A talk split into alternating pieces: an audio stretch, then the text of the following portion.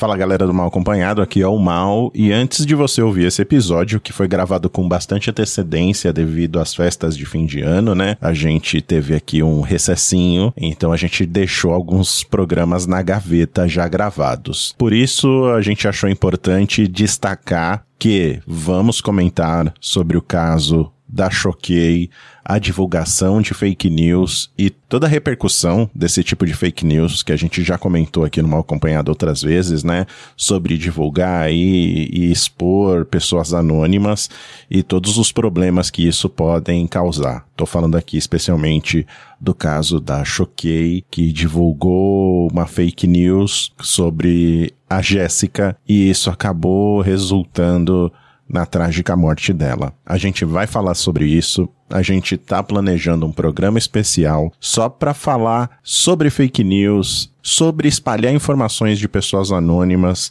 principalmente em perfis como o do Choquei, que tem um alcance aí de milhões de pessoas, e todo o perigo que isso pode causar e a responsabilidade que as pessoas que trabalham com isso devem ter. A gente aqui, como um programa de fofoca, sempre se preocupou em deixar bem claro a nossa posição sobre divulgar certas notícias. A gente faz aqui muita brincadeira, muita piada, é claro, a gente tenta deixar sempre o assunto leve, mas como mexe com algo que a gente trabalha e como a gente se sentiu aí sensibilizado pelo que aconteceu com a Jéssica, a gente acha importante fazer um programa sobre isso. Não vai ser esse, porque esse já estava gravado com antecedência e a gente vai publicar ele porque a gente não está conseguindo reunir todo mundo para gravar um programa em cima da hora, mas mesmo assim vai ser importante porque a gente vai ter mais tempo para pesquisar e falar sobre isso.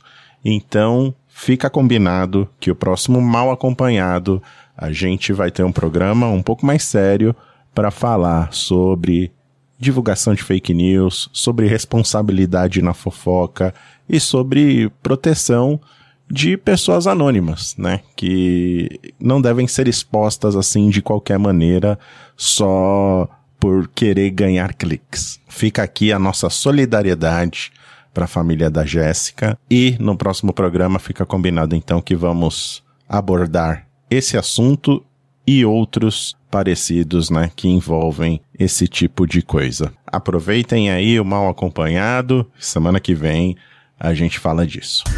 Antes você estava só, mas a partir de agora está mal acompanhado. Mal falado. Está começando mais um Mal Acompanhado e hoje um programa recheado, um programa que tem praticamente um. As pessoas dizem que é um clone meu, mas ele abdicou da careca e resolveu fazer um implante de cabelo. Fiquei muito triste com essa situação. Viu? Vou ter uma conversa séria com ele. Mas antes disso, Olá, Mary Jo, bom dia. Bom dia, Mal. Eu quero saber se você recebeu uma caixinha para abrir. Eu recebi o seu presente, Mary Jo. Muito obrigado pelo doce de leite. Vai Já acabar postei. uma era, hein? Uma acabou, era. acabou. Uma, pi- uma Acabou piada uma morreu. é, Uma a piada, morreu. morre. Uma piada Parem de me zoar. Cansei. Cansei de ser Mas muito zoada. obrigado, Mary Jo. Já postei vídeo aí nas minhas redes sociais, até esse Ah, programa sair, já, já tá lá, todo mundo já sabe. Mas brigadão, Mary Jo.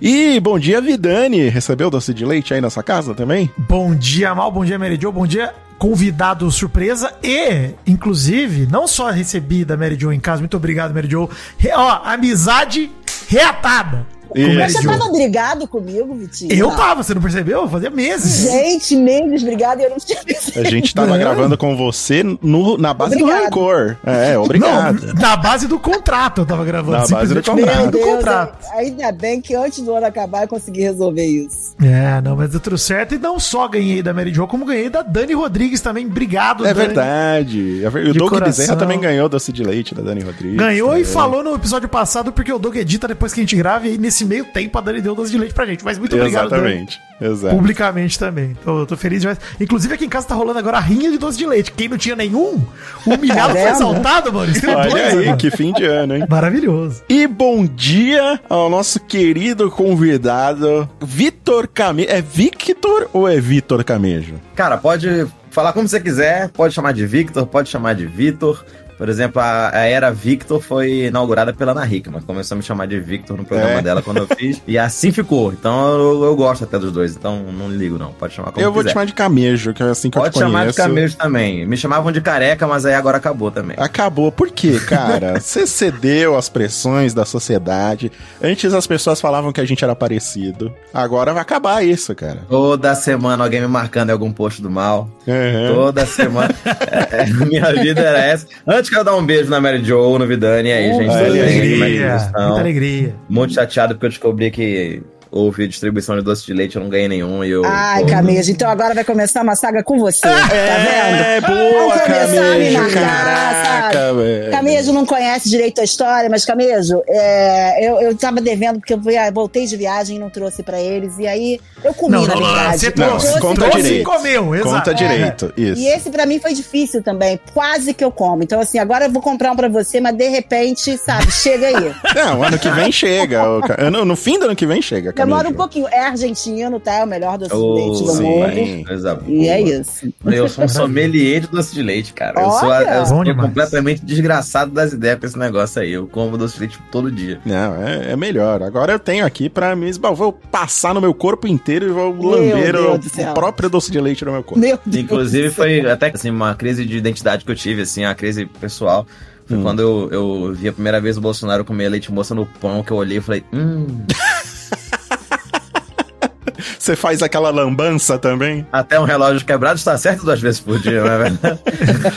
Às vezes, né? Tem, tem coisas que ele acerta, às vezes. Eu olhei. Por um falei, momento pensei em parar com carboidrato e com leite condensado ao mesmo tempo.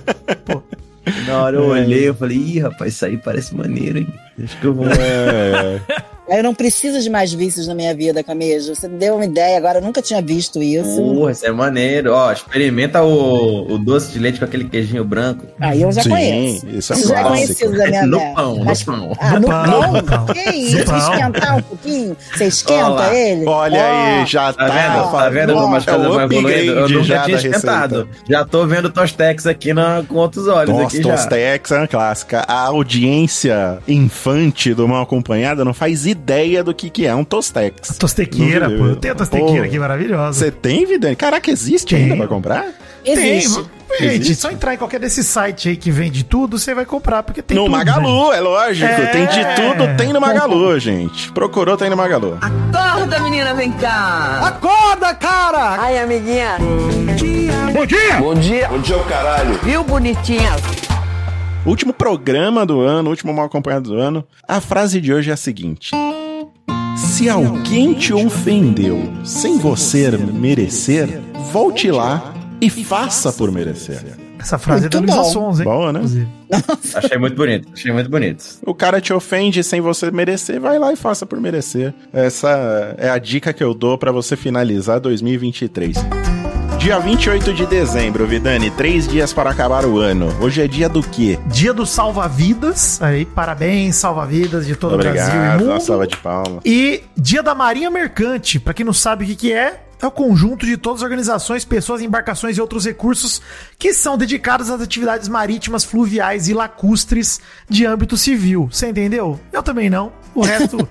Não vou falar aqui que é o resto, só quero dizer uma curiosidade: que um quarto da totalidade de marinheiros do mundo são filipinos. Essa Olha informação aí, olha aí. Descobri no Wikipedia, nem sabia que tinha tudo isso de filipino no mundo, mas tá aí. Gostei muito do dia do salva-vidas agora aí, gente. Pô, o dia do salva-vidas aí, você que já pode comemorar o dia do salva-vidas pulando sete ondinhas agora daqui a três dias. É Isso. verdade. Bem rasinho, pra não dar trabalho pra ninguém. Ou pra dar trabalho, pra testar, né? pra comemorar com ele, de repente. E eu fui procurar aqui o que queria dizer lacustres, ô Vidani.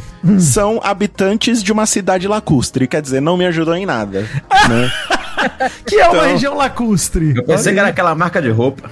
Ah, Do lacustre. jacarezinho. Sei. Pô, mas eu acho que tem a ver, porque vem de lago, né, lacustre? É uma região de lago. Olha aí, ó. De lagoa.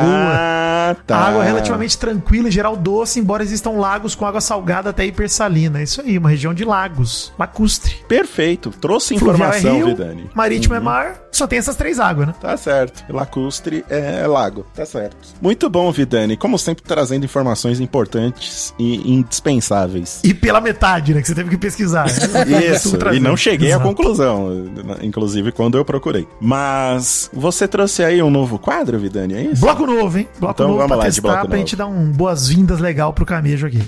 É hora de conhecer um pouco melhor. Visita Responde.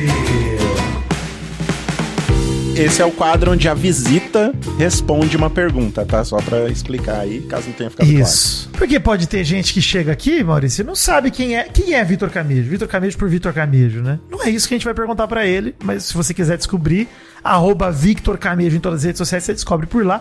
Mas aqui nós vamos perguntar o que realmente importa, né, Maurício? Sim, por favor. Ah, então, só pra ver se eu entendi aí, galera. Visita Responde é um quadro que a Visita Responde, certo? Isso. Exato. A mesma, da mesma família de branding de Dança dos Famosos. Isso, onde os, os- onde os Famosos famosos dançam, Exato. é verdade. E o contrário da do Fantástico, que às vezes é normal. Exato. Exatamente. E, mas é, Às vezes não é é a mesma família também do Conversa com Bial, que é. Ah, Conversa isso de mesmo. você. Exatamente. Sim. Exatamente. Eu gosto muito, assim, mas é importante, porque a nossa audiência a gente sabe que nem sempre é tão qualificada. Eu acho importantíssimo que o Camejo traga essa explicação, né? Pra não deixar dúvida pra ninguém. A visita vai Um responder. pouco mais, pra você entender um pouco da personalidade, caráter de Vitor Isso. Camejo. né? Exato. Vitor Camejo, que o Maurício já falou que é humorista e faz stand-up comedy e membro do Impé na Rede, mas ele também, pelo que, né, eu me lembro. Mas ele também é legal, viu, gente? Só... Apesar genial. disso, né? Apesar desses defeitos. É. Mas eu ia falar que ele também é meu companheiro de profissão, né? Jornalista aí do Jornal de Casa. Grande Ah, rapaz, sim, sim, sim. Assim como todos nós, né? Já que não precisa mais ser diplomado pra ser jornalista. Exato. né? Então, Exatamente. Todos somos nós Será que a gente pode entrar pro sindicato de jornalistas? A gente Não pode entrar sem, sem diploma? Acho que É deve uma dar, boa hein? pergunta, não faço ideia. A gente pode entrar lá, votar num edital, alguma coisa e sair depois, né? É, então, exatamente. Fazer alguma coisa. Mas, queria dizer, inclusive, que já gravei com o Camejo no outro programa, no Rabisco Falado. Talvez Sim. ele não se recorde. Lembro. Inclusive, tô com o servidor aqui aberto ainda até hoje. Olha aí. Olha Eu, aí. O Rabisco Falado, desenhei o Yoshi mais horroroso que o Camejo já viu. Um, um terrível. Mas, queria dizer aqui, Mary Jo, quer começar com a sua primeira pergunta pra visita Vou responder? começar, que é uma pergunta muito importante para saber um pouquinho mais do Camejo, da personalidade do Camejo, que os meus amigos vão concordar comigo.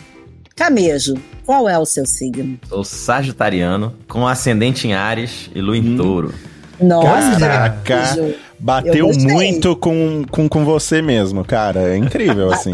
incrível. Cara, deixa eu perguntar, você não faz aniversário dia 31 de dezembro? Não. Isso é importante saber. Cara, Deixa- que coincidência, É uma mais uma. coincidência. é Mais uma um, coincidência. mais um. É muito, pra mim é um choque. Mas assim, Camejo, você é um aventureiro, né? O Sagitariano é um aventureiro. Ah, rapaz, eu não sei se eu sou tão aventureiro assim, não, viu, cara?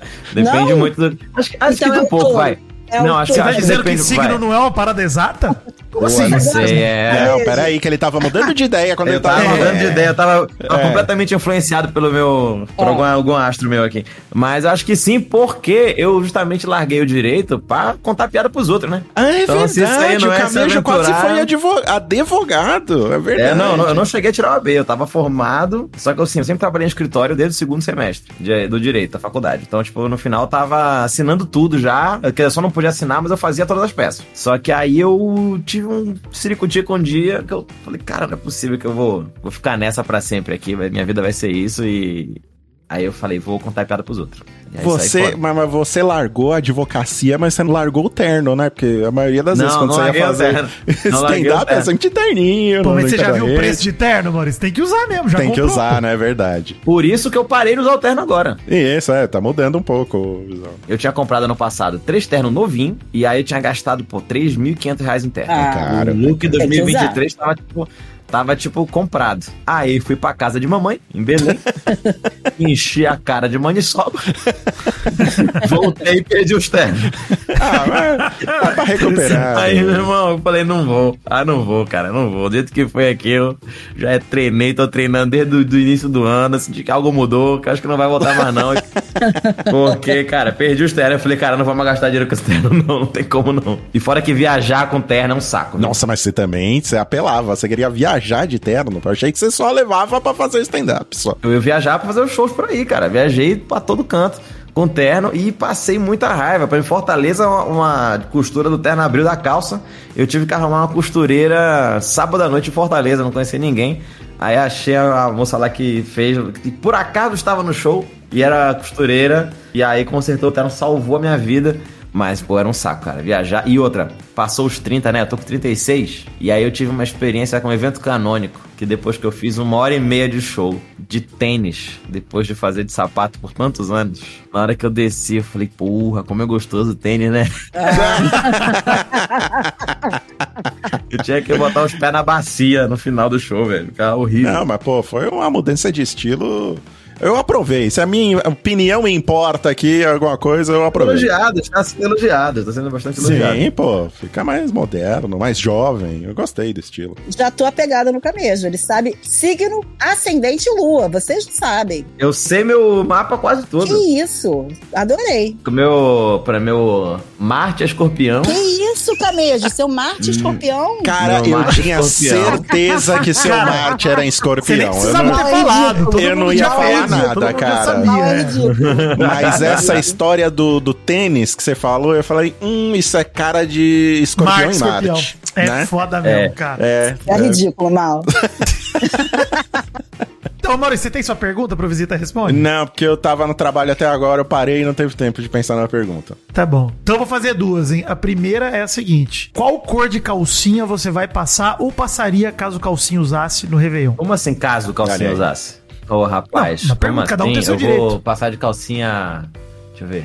Ah, eu vou passar calcinha amarela, né? Amarela é o quê? Dinheirinho, né? Ah, dinheirinho, né? Dinheiro, dinheiro. Dinheirinho, Dinheiro? dinheirinho. Dinheiro. Dinheiro, é uma boa. Eu acho que eu vou usar uma calcinha amarela também, é uma boa, tô precisando. Sabe, eu vou dar uma dica pra vocês. Não sei o que que Vitinho vai passar, mas eu vou dar uma dica. Você pega, bota a calcinha numa cor do que você prefere, pega um monte de fitinha colorida, porque aí você não erra. Você bota uma de cada cor. Mas na calcinha, onde você põe Eu essa faço vidinha? lacinhos na calcinha, do lado da calcinha. Olha aí, tá Olha aí. hackeando o sistema, cara. Eu tento, tipo, gabaritar a parada, entendeu? Porque, tipo, não deu certo numa cor, vai na outra, entendeu? Ah, maluco, minha calcinha então vai ficar igual a grade da igreja do Bonfim, velho. Isso aí, é, um é. É isso. É É isso. mesmo. É isso mesmo. Vai ficar igual o cabelo da Emília. Não tem jeito, não. Ó, tem uma outra aqui. Qual sabor de cigarro que não existe você acha que faz falta? Que poderia existir? Sabor de cigarro? Isso. De repente um misto quente, maniçoba. Rúcula com tomate seco. É mais chique, né? Fino. Eu gostei, né? Elegante. Nossa, você vai comprar solto pra harmonizar com cigarro de presunto parma, Isso, de você faz uma tábua pô. de cigarros, né? Um roquefort. É. Você tem ali, né? A gente faz uma noite de queijos e finos. Isso. Exato. Esse foi o primeiro Visita Responde, hein? Acho que a gente já respondeu, já deu pra entender tudo. aqui. Ótimo quadro, Vidani. Gostei muito. Sintoniza, se liga só, tá no ar, na sua TV. Ai, Maurício, programa especial de fim de ano, hein? pra terminar o ano em cima. Talvez o Camejo. Quando eu contei o tema pro Camejo, meu medo era que ele falasse, pô, não vou, né? Vocês estão malucos, eu vou ter que assistir esse documento. O cara me chama pra isso, né? Mas no fim acho que, que vai dar bom. Me joguei, hein? Me joguei, fiz o laboratório. Se jogar, assistiu tudo, assisti fez, tudo, maratonou. tudo. Maratonou. Você assistiu em 1x ou 2x? Não, eu sou completamente contra assistir em 2x, cara. Eu, inclusive, pô, é a pior coisa que você pode fazer com um comediante, cuja arte é exercitada no timing.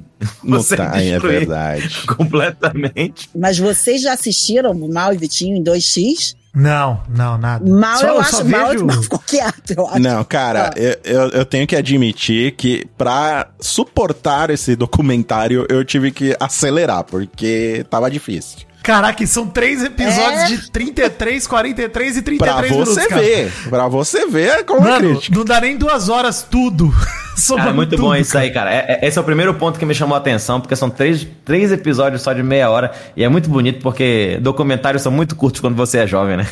Não vem muita, não Ah, é, coisa ainda. é. Ou quando você não tem nada pra falar também, né? Não fez muita coisa tô- ainda e, pô, aí- É, Cara, e assim, vale dizer isso, né? Que a gente tá falando do documentário Se Eu Fosse Luísa Sonza, do Netflix, tá ali, disponível desde o dia 13 de dezembro, abordando a trajetória da cantora que tem 25 anos, nascida numa cidadezinha, ela faz questão de ressaltar isso, Tuparendi, no Rio Grande do Sul, que tem quase 8 mil habitantes só, a cidadezinha dela que tem 307 quilômetros quadrados, que é uma informação totalmente irrelevante, porque ninguém aqui é arquiteto, ninguém sabe dimensionar 307. Isso aí tem que contar em campo de futebol, gente, pra gente ter uma ideia mais ou Sim, menos de em Maracanã. É. Isso. Exato. Pelo que eu vi, é tipo um terço de Araraquara, Maurício. Um pouco menor que um terço de Araraquara. Então você imagina o tamanho da cidade dela. Não é nada. Pô, o Vidani foi mais longe que ele dimensionou em Araraquara. Em Araraquaras, né? Exato. Eu só Pô, vai ser uma consigo gra- mencionar Vai ser uma Araraquara. grande unidade de medida que eu vou usar agora, cara. Isso aí. Porra, dá umas três Araraquara isso aqui. É, Você foi pra Londres. Quantas. Araraquaras cabem em Londres, Vidani? Que você foi lá? Rapaz, não fiz Não esse fiz. cálculo, vou fazer agora um pouquinho. Ah. Um- Umas duas e meia Araraquaras? Mas deve ser bem mais. Pô, ó, Londres diária tem. Não, olha aí, não é nem duas Araraquara de. Né? Nem, ficou até, né? Ficou, ficou até A chateado agora. decepção. Porra, nem duas Araraquara. É, nem duas Araraquaras. Mas isso é área total, isso é área total, assim. E Londres, olha que tem 8 milhões de habitantes, contrário de Araraquara, que tem 200 É verdade, mil, ou seja, é verdade. tem muito mato em Araraquara Tem, também, né? tem, Muito mato. Então, também Tuparandia, exemplo de Araraquara, e contrário de Londres, também tem muito mato lá, pelo que mostra a série.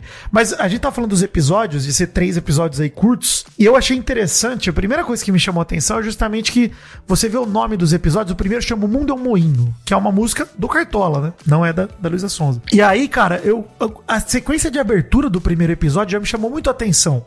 Porque eles fazem um minuto de clickbait, três minutos de clickbait ali. Mostra meio que tudo de todos os episódios, mostra peitinho de Luísa Sonza de topless, mostra não sei o quê, e choradeira, e redes sociais, e hater, e termina com a cara gigante do Whindersson Sim. Nunes falando, volta pra mim. Luísa Sonza. E você fala, caralho! E isso não é mais mencionado em nenhum ponto do documentário. Exatamente. Não, é, não, isso é só na abertura. Exatamente. Será que ele quer voltar pra ela? É lógico que não. Eu acho que não existe isso dele querer sozinho, mas mesmo assim, eu, eu não acho que se ele quisesse, ele estaria no documentário dela fazendo É, isso ele falou de- abertamente implorando. Ele falou de sacanagem. Ele tem que Não, ele autorizar falou também de- pra, pra- pra aparecer ali. O que apareceu foi Não, ele tava por ele. dando entrevistas sobre a É, Luísa. deu depoimento. É. Ele É. fez de sacanagem. E, a- e a- o, o pessoal do documentário usou. Eu queria primeiro discutir a necessidade desse documentário, porque o Vitor mesmo falou, né? Você vê o tamanho, o tempo do documentário revela muito sobre a vida do, do, do artista.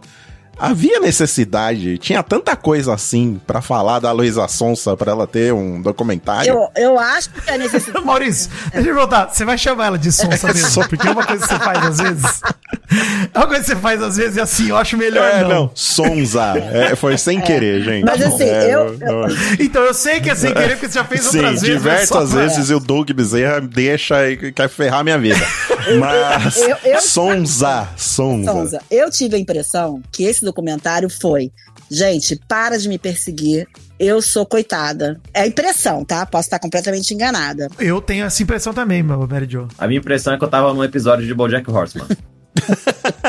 Por quê? Porque é claramente o tipo de coisa que aconteceria no BoJack Horseman. É alguma uma reunião, eles decidindo o documentário e falando assim: é, calma, calma, a gente precisa de um novo produto para as Luísa. A gente precisa de um novo produto, alguma coisa que mostre que ela é uma mulherão da porra empoderada, mas que no fundo é apenas uma menina. É, é mas é essa É. vibe mesmo. é Uma menina muito perturbada, né? Uma menina, coitada, que tá numa, numa, num sofrimento muito grande. Eu acho que ela vendeu bem a ideia de sofrimento. Eu, eu, só, eu consegui ter muita pena dela nesse documentário, não sei vocês. É, tem uma parada da narrativa do documentário que ela me pega um pouco, porque é uma questão de. Ele te apresenta de fato que a Luísa, mano, é uma pessoa. A gente tem que lembrar isso, né? Uma pessoa nascida em 98, tem 25 anos, não é mais uma menina, menina Lu, como o menino Ney, não é um garoto. Mas ela não conhece uma vida pré-rede social e pré-digital analógica, né? Ela é uma pessoa 100% digital. É verdade. E a exposição dela, desde que ela surgiu, ali de. Imagina, você sai de. Já esqueci o nome da cidade dela de novo aí. Tuparendi. Você sai de lá e de repente você estoura namorando uma estrela do YouTube com 17 anos. Cara, ela, a verdade é que a Luísa nunca teve vida privada enquanto adulta, né? Ela nunca teve. Então, tudo pra ela sempre foi muito exposto, muito midiático. E acho que esse é o ponto que o documentário tenta construir a narrativa de que coitada, a Luísa Sonza, eu brinquei isso no programa passado e reforço. Acho que eu falei isso pro Mal também, no, no dia que a gente foi comer lá. A impressão que me dá é que ela é o Charlinho do Hermes Renato, assim. Ela é menina sofrida, É. batalhadora, quer trabalhar desde cedo, cantando em grupinho de som, em Tuparendi, não sei o quê. E coitada, e como ela sofre. E aí é foda isso, porque parece que eu tô menosprezando o sofrimento dela. Porque tem coisas que ela passou que eu falo, É, isso aí. caralho. É isso. Foda. É, então, peraí. A, a, a parte de ganhar um troféu de separação do ano achei um É pouco demais. escroto, escroto. Escroto, Escroto. muito escroto. Cara, e daí, inclusive, a Folha de São Paulo mandar pra ela e pro Whindersson separação que mais. Qual que era o termo mesmo Mais que eles falaram? causou em Mais 2023, né? É, isso, separação que mais causou em 2020. Mano, mandar entregar isso na casa de alguém, isso é, É muito muita, é muita isso é maldade. maldade. plena, mano. Requinte de crueldade. Requinte de crueldade. Total, total. É, doido. Não, mesmo a parada dos haters dela, né? Enfim, quando mostra ali o relacionamento dela com o Whindersson, o primeiro episódio é muito pautado nisso, né? Nela com o Whindersson, principalmente, porque eles começam a mostrar um pouquinho do episódio falando: olha o começo da carreira da Luísa aqui, olha aqui, ela cantou pra um raio e de repente o Whindersson Nunes. E aí o episódio vira todo sobre o Whindersson Nunes e a relação dela. E aí, cara, esse todo é, de começo de carreira dela é justamente pra ilustrar o quanto ela, assim, nunca teve direito ao privado e a internet taxou ela desde o começo de aproveitadora, né? Enfim, de pessoa que tava com o Whindersson por segundas intenções e por aí vai. Então, de todos os rótulos que botaram É, o nela, hate né? mesmo que ela recebeu é, foi bem desproporcional mesmo, né? Ela ter que conviver com isso desde o início foi bem difícil. Mas eu acho que existe um pouco de. Assim, o meu problema com a Luísa é que as coisas que acontecem com ela parecem. Não do hate, tá? Isso eu sei que é verdade, mas algumas coisas parecem que são produzidas, sabe? Teve algumas cenas desse documentário dela chorando, tem uma cena dela falando com a mãe dela no telefone. Pô, ela põe a mãe Deitada, no chão da casa em Los Angeles. e ela põe a, a mãe no Viva Voz. Que é pra quê? É pra o pessoal do documentário ouvir a conversa e sentir pena é. E dela. alguém tava escondidinho sem ela ver pra gravar aqui? É, Não, gente, não, não era escondido. Aquilo é cena, é. não- Entendeu? Assim, Todo mundo gente, sabe que não. É, é justamente esse, esse o ponto. A gente tá vendo que é um negócio produzido, tá claramente produzido, mas quer dar essa impressão de que, ah, tá pegando ela escondida. Espontaneidade, né? É, tá vendo? Olha, ela tá, ela tá ali escondidinha, ela tentou sair das câmeras, mas não, foi tudo produzido, gente. Tá tudo ali. Aí você pega um exemplo de coisas que são produzidas, mas que parecem realmente espontâneas. É tipo o cara chegar e ficar, calma, mussarelo. Calma, calabreso. Você acredita que realmente aquilo ali aconteceu de verdade, foi espontâneo, não foi produzido. Aí você fica. É, diferença realmente. O calabreso tá fazendo o melhor trabalho nisso do que a Luísa. É verdade, com certeza. Cara, os primeiros segundos da série, pra mim, já mostram essa polêmica que você falou, mal, porque ela chega na sala vestida de branco, vários closes na cara, na cara dela. E aí ela pergunta pra produção: eu devia botar rímel? Aí falando, ai, acho que eu sou muito torta. E tipo, ela comentando sobre a própria aparência. Mano, ela claramente acabou de sair do salão de beleza, sei Sim. lá, alguém arrumou ela, pra ela estar impecável pra primeira cena do documentário e ela mostrando ali os comentários que demonstram uma insegurança, mas que pra mim também dão esse ar de transgênico, tá É, ligado? de, de que é produzida, é uma, é uma insegurança produzida, né? Calculada. Calculada, É, insegurança bem né? calculada. Um produto é. de, pe- de mulher ou de artista que sofre muito e que consegue vencer no final, é um produto que vende, né? Eu acho que é isso que Vende. quiseram passar pra gente, que era uma sofredora e uma injustiçada, muito Sim. injustiçada. Charlinho. Né? Gosta mais de cantar e de batata. Não, mas o, o é pior. Mary Joe, é que, na real, não precisava disso. Não, porque o hate é. que aconteceu com ela foi todo de verdade, né? As É. coisas É. que culparam Sim. ela foram todas de verdade, né? No, no caso do, da separação, do, do casamento, da separação, da traição e também do da, quando o Whindersson e a mulher dele perderam um filho. Isso tudo aconteceu, Aconteceu. e foi terrível, E foi injusto. né? Pra ela. Terrível. Não, os- a galera chamando ela de assassina, o caramba. É. É. terrível o que ela sofreu nesses casos aí. Terrível. Não, Lu, as ameaças, os, ó, os vídeos que mostram dos caras mandando foto de mulher Que morta horror, pra ela, cara. mandando áudio, Pois é. falando que vão matar a irmã dela, a irmãzinha dela, a Sofia. Você fala assim, mano, isso é bizarro, isso é pesado pra caramba. E você não precisa desse teatro todo em volta. É só você mostrar o nu e o cru mesmo, que acho que convence mais. Acho que é um tio dela, o pai dela. Não, não é o pai dela. O pai dela não aparece, né? Acho que No- no aparece. Não, não Não, aparece. aparece. Aparece, Aparece. sim, naquela fazenda, sei lá, naquela casa do interior deles. É, Andando Ah, na mas não frente. Entrevista, não na dá frente. depoimento. Agora, Mal, uma pausa. diga. Nós, nós dois. Uhum. Isso aqui vai pra nós dois, Mal. Nós dois. É, vamos lá. Quando aparece o pai de uma pessoa É, que já tem idade pra ser vô, é. tu tem o pensamento, igual eu, de olhar pra esse senhor e pensar, porra, olha só, Luísa quando tiver filho, não vai herdar o calvície.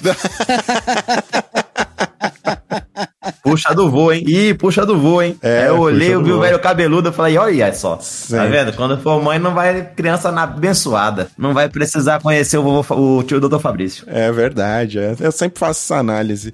É, graças a Deus, o meu, meu filho, meu futuro filho, não vai ter calvície, né? Mas eu não tive essa sorte, porque meu pai, ele, Doutor Fred Nicásio. É, mi- minha filha, doutor Fred Nicásio, né?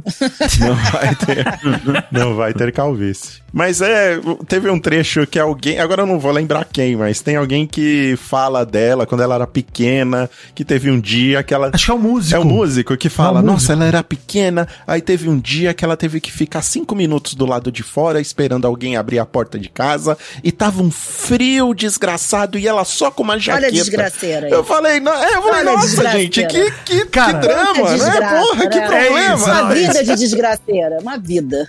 Eu acho que ela tem tanto momento sério pra sofrer e pra Sim. demonstrar o sofrimento Que é dela. Válido, Que é. quando eles fazem essas coisas, é, só parece pra mim que estão pintando ela como a coitada da coitadolândia, a pessoa que mais sofreu na história da humanidade. E aí, essas horas, o documentário me perde, mano. Exato, na real, meu. assim, exatamente. A impressão é que tinha uma mina de ouro mesmo ali na mão ali, e ele, cara, igual aquele meme do cara que tá escavando e tem um monte de diamante, ele desiste. Aí Na, ele na hora que volta- tá chegando, né, no diamante. É, no diamante ele desiste, aí ele volta pra trás e pô. É, pô, é- é essa cara, impressão não mesmo. precisava de nada disso, pô. Já tem ali a história de sofrimento. Pra que que fica pegando nessa, nessas coisas pequenas, cara? E eu acho maravilhoso também o fato de que ela claramente tem tanto procedimento estético ali no rosto dela que eu não sei como é que não surgiu a história de que ela morreu e foi substituída também.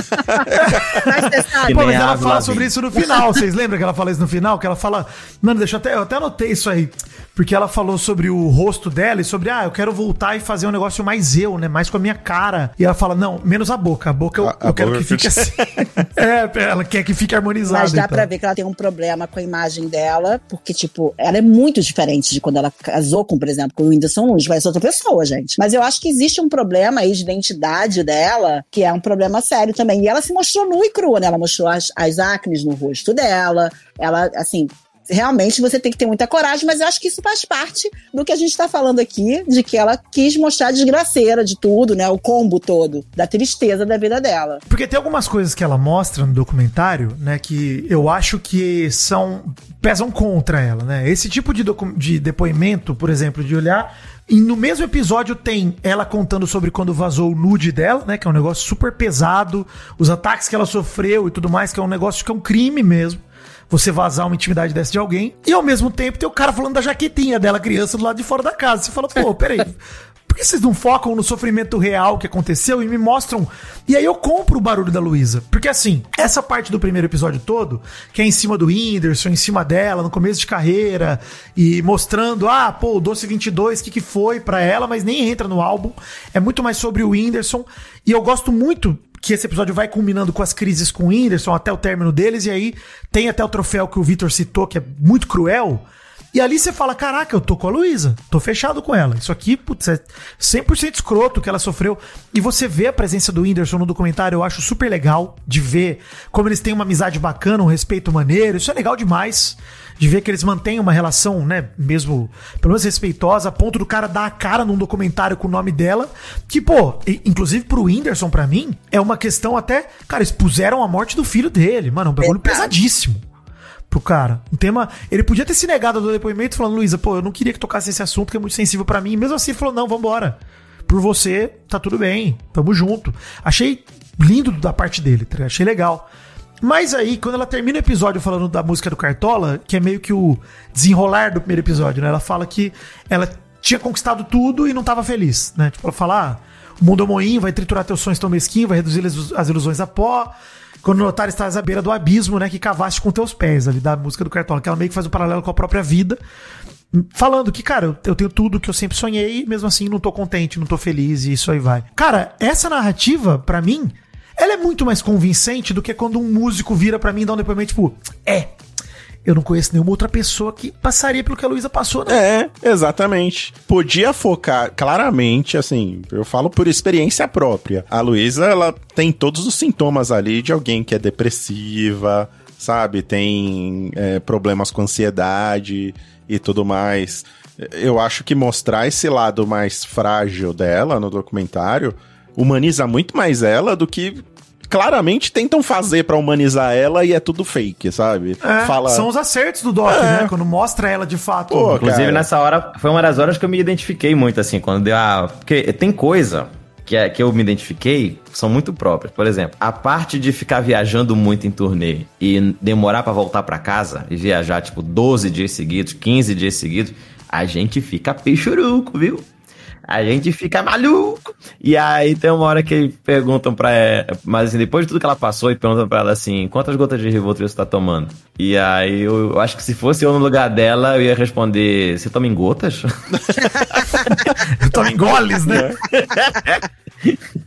eu tô tomando em ml aqui, eu tô em colher de sopa. Eu, eu tô, tomando que nem MM aqui, né? Tá maluco? Tô tomando que nem Yakult, tipo, cada vidrinho é um só. Mas, mas eu, eu acho até, inclusive, esse é um ponto bem criticado, né, Camilo? Não sei se você viu a galera criticando isso, porque é perigoso você mostrar esse documentário, por mais que seja real, uma pessoa se automedicando em uma dose qualquer, né? Eu acho isso, ao mesmo tempo que é criticável pelo ponto de vista de não reproduzam isso em casa, crianças, pelo amor de Deus, tome a dose que seu médico recomenda. É humano pra caralho. É o que o Mal falou. Humaniza ela pra caramba quando você vê ela em crise. Eu não tô falando que eu sinto prazer em ver a Luísa em crise, mas ela é uma pessoa que se acostumou tanto a ter tanta exposição midiática que quando ela não soa artificial, eu falo, pô, dá pra gostar dessa pessoa, mano. Sim, porque- exato, exato.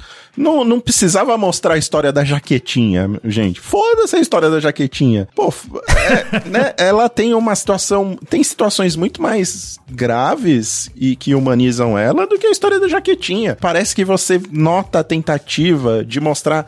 Não, é ainda mais grave. Ela toma, ela vira o vidrinho de Rivotril e teve a história da jaquetinha também, sabe? Não, pô, gente, É. pelo amor de Deus. Não, tem ela. O começo do segundo episódio começa com ela falando que às vezes pra se aliviar ela se imagina correndo, pegando impulso, pulando de um prédio. É, né? cara, Tipo, isso uma é um, parada- é, é um. O papo é esse, né? É, é, é por isso que eu falo da questão da. E, a- e aí vale até um, um, um- um- Não sei se é um alerta, mas, porra. Tanta gente em volta dela lá, cara, vendo ela tomar Rivotril na colher. É, tem uma hora que mostra o, a mesinha ali do lado da cama dela, cheia de comprimido. Todo mundo se preocupando em levar ela pra fono, mas ninguém pra ver uma psicóloga, não- Exatamente. né? Um psiquiatra. É, não citam É. isso em momento nenhum. Não é. tem uma preocupação com a saúde mental dela no documentário inteiro, Até cara. porque pareceu muito grave, né, Mal? Não pareceu uma coisa normal. Exato, Pareceu exato. extremo. É extremo. Tipo, não é uma amiga tua que tá vendo triste. Não é uma tristeza Exato. normal, né? E cheio de puxa-saco ali do lado dela e nenhum se preocupando com isso, sabe? Não, tomando Rivotril junto com ela. E rindo. né? é. É, e rindo, e achando engraçado. Eu falo, porra, gente, não é bem assim. O máximo que teve é no final, acho que do primeiro ou do segundo episódio, que tem um link lá pro que eles mostram lá, né? Pra procure ajuda. É do segundo, final do no segundo. final do segundo, É. né? Que faz umas, uma. para você procurar ajuda se você tiver pensamentos, né? Igual a Luísa expressou no. no É, no- mas já é na tela preta com texto branco que todo mundo associa créditos e pouca gente vai ler, Exatamente. né? E Tem no documentário mesmo também. não É. se fala nada, né? Ninguém. Nada. Nada. Absolutamente. Isso, isso acho que é a maior- minha maior crítica, mal, porque o Camijo até, eh, acho que ele, não sei se ele ia falar sobre isso, mas eu acho que tem uma parada de você mostrar que ela sofre e ninguém ajuda ela, tá ligado? Ninguém ao redor dela ajuda ela, ela tá sozinha. Ela é ela por ela. E porque se você mostra um psiquiatra, se você mostra um psicólogo acompanhando ela, alguém tratando dela ou ela buscando essa ajuda, quebra Com um pouco certeza, Vitinho. Você tá com a. É. desse, dessa imagem de ela não tá tratada, ela não tem nada. Ela, porque a imagem que me dá é o que a gente falou em off, Mary Jo, que ela tá É, eu, perturbadíssima, é, eu ela tive tá essa mal. impressão. Total. E a- mas o que eu ia falar é que, como alguém que foi roteirista de TV um bom tempo e também conheceu muita gente que ficou muito famoso de uma hora pra outra, tipo, eu conheço muitas pessoas que eram meus companheiros por aí da vida e que eles estouraram muito e ficaram muitíssimo famosos, e outras pessoas que já eram famosas e ficaram mais famosas. E esse modus operandi, que você tem o antu, a entourage ali que só bajula, diz sim e não cuida, é a coisa mais comum que existe no universo. Sim. Tipo, É algo que eu não me não tive essa estranheza que vocês tiveram, justamente porque eu já vi tanto que eu acho que eu naturalizei e pra mim é a regra. Eu, tipo, Jura? eu É juro pra você. Eu já vi isso. Opa, eu já vi isso mais vezes do E que eu vai posso criando contar. um monte de monstrinho, né? Exatamente. Aí o- a, a, a ideia do artista babaca nasce disso. O cara fica com 14, 15 pessoas por dia dizendo sim pra tudo que ele faz e fala. Que ele é lindo e maravilhoso, né? Ele é Por, perfeito. é, por 7, 8 anos. Aí o cara descola da realidade, pô. Aí vira um imbecil, começa a ter. Daí pra pedir as 400 mil toalhas no camarim. É um pulinho, amarelos, é um pulinho, amarelos. é um pulinho. O cara fica maluco de verdade. Porque também o artista, às vezes, é visto só como um, o meio de produção ali, É né? um o cara produto, que faz né? dinheiro. É a máquina de dinheiro ali, tem que manter a maquininha de dinheiro, a galinha do ovo de ouro ali, botando Chocando, ovinho, né? botando É ovinho. aí. Não, não precisa da galinha feliz. Galinha pode estar triste botando, botando ovinho, contanto que ela bote ovinho, entendeu? Então isso daí é muito comum. Não estou dizendo, ó, vou deixar claro, Uhum. que é o caso da equipe da Luísa longe de mim. Fazer uma acusação grave dessas assim, né? Levianamente. Mas o que eu estou dizendo é que isso no meio artístico é muito comum. E eu não tive essa percepção que vocês tiveram, que eu acho muito legal, justamente porque eu já vi tanto isso acontecer, cara. E Normalizou, Aí né? você quando- mesmo tem normalizado isso também. Só quando o cara quebra mesmo de vez e o cara fica maluco, e tem que ir pra rehab, e, e- e, sabe, porque endoidou de vez, aí a galera se preocupa. Mas até lá, meu amigo. Normal. É, é, porra, eles podiam ter a mesma preocupação com a cabeça dela que tiveram com a voz, né? Porque tem um trecho do documentário que é, sei lá, é 10 minutos dela falando do tratamento dela pra preservar a voz, né? Pra não perder a voz e tudo Ó, mais. tem uma fala que fica muito evidente isso. É uma fala muito curta, eu acho que é de um diretor artístico, que ele fala assim: É, mas aí vamos atrasar os prazos, né? Nossa. Tá Sim. correndo, né? Essa é a voz. Essa é a voz que fica ali no fundo, no fundo, que quando a pessoa, tipo, sei lá, quando ela tá na. Vai lá atrasar as México, lá- entregas, ele fala. É, aí vai atrasar as entregas, do tipo assim, é, brother, e aí? Atrasar mesmo, e aí? Se atrasar, qual o problema? Bota mesmo, mas não pode atrasar a entrega, porque senão começa a não pingar o dinheirinho aqui do jeito que tem que pingar. Então aí, ah, tá, na, tá no México porque ela tá maluca da cabeça. É, mas vai atrasar a entrega, velho. Aí não tem. Aí pronto. Aí a entrega, o prazo da entrega começa a valer mais do que a sanidade do artista. Exatamente. Aí- aí- e essa fala é muito rápida. Sim, é um cara sim. que fala ali 10 segundos. Mas isso daí pra mim foi a que mais me chamou a atenção. Na hora que ele falou, eu falei, ó lá, esse cara aí eu também já vi. Várias vezes. Sim, eu lembro. Eu lembro desse cara falando exatamente isso. Que é quando, quando ela tá muito ferrada de- da, da voz, que ela tem que, acho que, ficar 20 dias lá preservando, né? Sem falar nada e tal. E o cara lança essa mesmo. Mas, mas é aí que você vê, pô. Porra, qual é a pre- preocupação do cara? Quando ela tá virando o vidro de Rivotril, ninguém fala nada. Não, vira aí, minha filha. Foda-se. Toma, quer É, pra dormir? Não, e tomando o Rivotril, Toma. ela vai continuar rendendo, né? Funcionando, né? Ela tá É funcionando. isso aí. Tem isso, é, esse fim do segundo episódio, pra mim, é o ápice desse descontrole emocional dela, né? Que falam justamente sobre ela ir pro México, que é logo depois das ameaças que ela recebe. E aí, pô, mostra ela em turnê com o Doce 22 aí, tocando músicas. Cara, tem até um momento bem emocionante, que é logo antes do final do episódio do segundo, que mostra o feat dela com a Marília Mendonça, né? Que foi logo antes Isso da eu achei Marília muito morrer. legal, porque eu nem sabia que ela tinha cantado com a Marília Mendonça e feito aquela música pra Marília Mendonça, mandado pra ela. É, então. É legal, é linda essa história, né? De você ver que ela fez a música pensando em cantar com a Marília, os produtores pressionaram, tipo, não, lança você mesmo, lança você mesmo, tá bom, lancei eu mesmo. E a Marília pegou, ouviu a música e começou a cantar e curtiu. E elas regravaram junto e a Marília morre, sei lá, três meses depois. E eu assisti isso com a minha namorada, que é muito fã da Marília. Ela olhou e falou, pô, nem vou ver que eu vou começar a chorar aqui só de ver a Marília cantando, não sei o quê. E, pô, o documentário te pega e te emociona, né? Com essa carga emocional. E aí eu entendi o porquê no final do segundo episódio, que é quando ela, abo- ela aborda o rolê do racismo, né? Entra o texto na tela, falando em 2018, enquanto Ela cantava no pediu hotel água. Fernando de Noronha. Luísa pediu água pra uma mulher negra. É isso, achei Dois anos Virou depois, pra trás e pediu água. Só isso. Pediu é, água. não, mas o texto fala isso. Dois anos depois, como consequência, foi processada por danos morais e fez um acordo indenizatório. Em 2022, o caso voltou a circular na mídia e nas redes sociais. Falando da maneira mais técnica e menos pessoal possível, o que aconteceu. Num ponto de vista extremamente da defesa da Luísa. Tá. né? Vale lembrar que a gente aqui no Mal Acompanhado, Camejo não tava com a gente, mas a gente já falou desse assunto algumas vezes. E teve a matéria recente do Fantástico vazada que não vai mais ao ar, né? Esses dias confirmaram já que não vai mais que a Luísa fala lá, que foi. Fala justamente isso que tá no texto, né? Foi um processo de danos morais, aconteceu em 2020. Pra mim isso foi encerrado antes, sei lá, pra mim essa notícia não tem a ver. e fala que é um assunto delicado que envolve outra pessoa, que o combinado é não falar sobre isso, que ela respeitava isso acima de tudo, então muito cuidado de falar. E aí ela fala lá no Fantástico, né? Eu falo no meu documentário de uma maneira mais clara sobre tudo isso. E aí eu pensei, vou ver o documentário, porque ela fala no documentário. Ela falou que fala no documentário, eu quero ver o documentário pra ver o que ela fala no documentário. O que ela falou no documentário? Eu não posso deixar de ver. E tô deve ser um mom- o momento, O momento. do documentário, né? Exato. E aí, eu vou dizer o que me incomoda, não sei se incomoda vocês, mas de um episódio, do maior episódio da temporada, que tem 43 minutos, ela dedica 5 pra esse assunto. Não é só isso Cinco que me minutos. impressionou. Me impressionou também que ela fala como se ela tivesse olhado pra trás e nem tivesse visto a pessoa que estava atrás dela. Como se ela não tivesse visto que era uma pessoa negra. Que ela falou assim, só pra uma pessoa que estava atrás, tipo, me vê um copo d'água. Que não foi. Ela, ela não deu importância a esse olhar pra trás e quem estava atrás dela. Entendeu? Não, mas antes disso tudo, gente, antes, de- antes até de entrar no discurso que ela fez pra se explicar dessa situação, a, a maneira que ela ca- só tem uma palavra, ela cagou pra esse assunto foi ter no meio do doc- o documentário é todo produzido. É cheio de câmera, cheio de operador de áudio. falar isso, Val, eu ia cheio isso. de diretor, cheio de tudo. É tudo bem produzido. Chega na hora de falar isso, ela tá num quarto segurando, nem segurando, O tripé fica caindo. apoiando fica um caindo durante celular a- que fica caindo toda É. hora e ela fica ajeitando. É, parece Cara, que gravou um videozinho e é- encaixou, né, mal? Não, gente, foi é, exatamente isso é-. Foi Não, exatamente Mary isso. Jo, esse episódio tem 10 minutos a mais, muito provavelmente 5 minutos a mais são disso aí, de não tava nos planos É. falar sobre isso. E ela até fala isso Não no texto dela.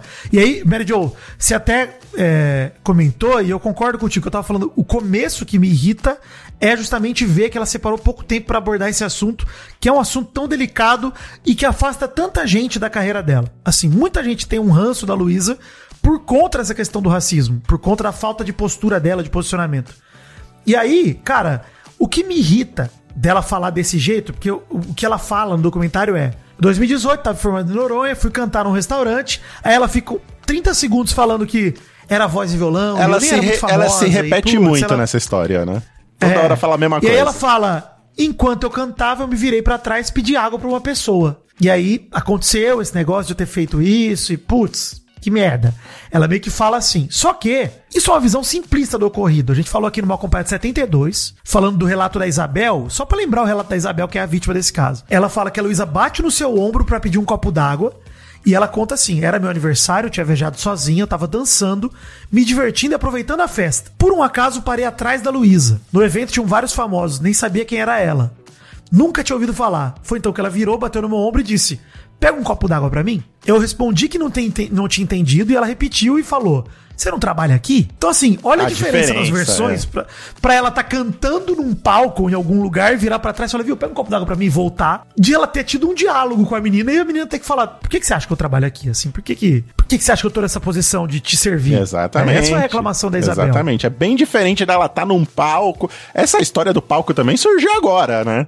Que antes ela nunca Isso, falou não, da- é versão da- dela, dessa é. versão. Já é uma, é uma nova versão já do que ela tá contando, né? E a forma que ela conta me irrita, porque, cara, quanto mais ela vai falando pra mim, pior fica em alguns aspectos. Porque ela fala assim: ah, aconteceu essa infeliz coisa de eu fazer isso. Na época que eu tava me separando até, em 2020, eu fui processada. Como se, tipo, nossa, eu tava já triste e veio mais isso pra mim. E aí ela fala: fui processada por danos morais por ter pedido essa água pra uma mulher preta.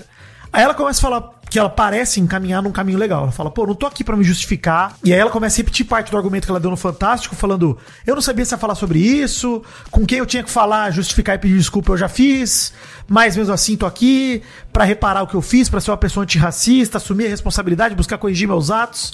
Aí ela fala: eu li, aprendi muitas coisas, tomei consciência de tudo, no sentido de se aliar à causa antirracista e entender a responsabilidade como pessoa branca. E aí, cara, vem a parte que mais me incomoda, que é ela afirmar que fez de tudo que ela podia, cara. Não fez, né? A gente sabe que não fez. Cara, responder um processo legal, temos aqui o nosso quase advogado Camejo, não é fazer de tudo que você pode, é uma obrigação, senão você se A mensagem fode, que ela passou é: tô sozinha, ninguém quer me acompanhar nessa treta. tô aqui dando meu depoimento sozinha com o tripézinho na, na minha frente, né? É, pra mim a mensagem é não ia estar no documentário, Exato. mas começou a dar merda na é internet, eu vou botar. Exatamente, exatamente, cara. Porra, é nítido, cara. Não tem nenhum microfone ali. A gente escuta o eco da, da sala onde ela tá. O celular. ca- Cara, o celular caindo. Aí ela, ela não se preocupar em, pô, o celular caiu. Deixa eu começar de novo.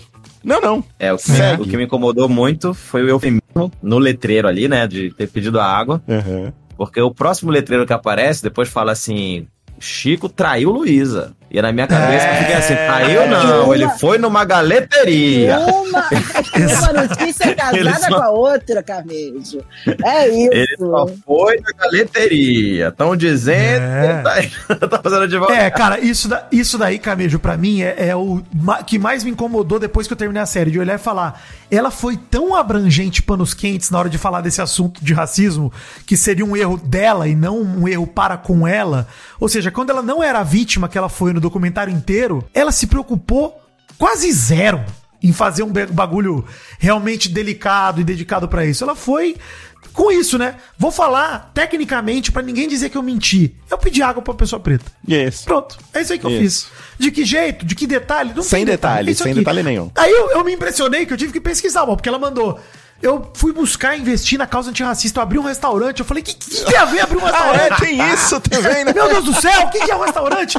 Aí vocês entenderam do restaurante? Eu tive que precisar do Eu não entendi, eu do não entendi. Eu ouvi também, eu fiquei meio assim, mas também não fui atrás. Que ela fala, ah, eu invisto em vários projetos, eu, não- eu não divulgo, eu incluo isso pra minha vida, mas eu não divulgo, apesar do restaurante ser aberto. Aí eu não tinha entendido, fui pesquisar. Ela se uniu à chefe pernambucana Dona Carmen Virgínia e a empresária Fátima Pissarra. Juntas elas abriram um empreendimento em São Paulo chamado Restaurante Altar Cozinha Ancestral, que tem decoração inspirada na cultura afro-brasileira e celebra a gastronomia brasileira e a ancestralidade do país. Então é um restaurante temático, que um espaço que já existe em Santo Amaro, no Recife, e que é um restaurante em São Paulo, que, enfim, o cardápio lá inclui a cabidela da avó da chefe Dona Carmen, que é a grande estrela do menu, um peixe inajá criado em homenagem à mãe da chefe, enfim. É uma cozinha ancestral, né, que faz referência à cultura afro-brasileira. Legal pra caramba. Pô, maneiro. Mas ela nem fala o nome do restaurante. Não, e- mas é um negócio sem fins lucrativos ou é um. Boa, mal. Não, é um É um empreendimento, empreendimento. é um então, é que exato. assim, não- você não tá fazendo nada, na real, né? Você é sócia do lucrar mais restaurante. uma vez, mal. Tá querendo lucrar de alguma forma. É, e tá querendo lucrar em cima da parada. Não é possível. Não, e agora eu fiz propaganda pro Faz restaurante dela, ou seja, ela vai. Tá vendo? Mas, cara, é, é assim, ela fala depois que é privilegiada e branca, que tá sujeita. Ela sempre joga a culpa no racismo estrutural, né? Ela fala, é uma estrutura bosta, escrota, que a gente sabe como é, eu tô sujeita. é, eu fiz o que eu pude fazer, mas eu não posso falar muito sobre o assunto que envolve outra pessoa. Ela reforça que era uma dúvida falar sobre isso ou não. E ela fala é sobre assumir o erro e conscientizar as pessoas brancas que não levam isso a sério pra que levem. Ela fala que é um dos piores episódios da sua vida, que não foi intencional, claramente não foi, ela diz mas que estamos presos numa estrutura problemática e temos que lutar para que isso seja reparado e que tudo melhore, olhando para si para vermos o que nós temos de errado e não só o que o outro tem de errado. Luísa, para mim, assim, melhor do que ficar quieto é. Se ela fez é melhor do que ficar quieto. Pelo menos ela finalmente falou sobre o assunto. Mas é o que a gente já falou aqui no Mal Acompanhado várias vezes, mano. Quanta chance e porta aberta ela teve na carreira pra sentar com o Fantástico e falar: gente, o que aconteceu foi A, B e C, foi uma merda, eu cometi essa merda, desculpa, me reparei, judi- judicialmente eu paguei e a partir de agora o meu trabalho será uma forma também de combater o racismo. Não parece ser a postura dela. acho que tá ela não quer, a gente já ela, falou. te- ela teve 500 mil. ah, Inclusive, a maior chance que ela teve agora foi no próprio documentário falar A última, coisa. né, mal? Já... É, Ficou vago mais uma E vez. ficou, né? nossa, extremamente vago, confuso. Pô, a história do restaurante que você acabou de falar, todo mundo ficou sem entender nada, né? E não- ela não se preocupou em explicar. Mas é, é, cara, é incrível, assim. Acho que isso vai ficar pra sempre uma mancha na Vai. carreira dela, Vai, porque ela não vai. soube lidar com o assunto, por pior que Não seja. soube e não sabe e não ainda, né? sabe, Não e sabe. Provavelmente é por essa entourage de puxar sacos que andam do lado dela que não dão toque pra ela, né? Só falam sim pra tudo que ela fala também, que não deve ajudar em O nada. Camejo, que é nosso infiltrado aqui de pessoas famosas, Isso. é, deve rolar muito isso, né? De você ter um, um produtor que vai ficar na orelha dela falando: Nossa, não fala demais. sobre isso que vai piorar. Demais, demais, não demais. fala isso. Não tirando a responsa dela, né? Já estive numa coxia, já eu, ela e o Whindersson juntos já. Olha aí! Ah, que maravilha. Eu já, eu já tava aqui pensando assim, Camila, você tem alguma fofoca pra dar pra gente? Não. não, Camila, conta uma coisinha pra gente. O cara, você tá brincando, o cara é quase advogado, você acha que ele vai, vai, vai dar dessa, né?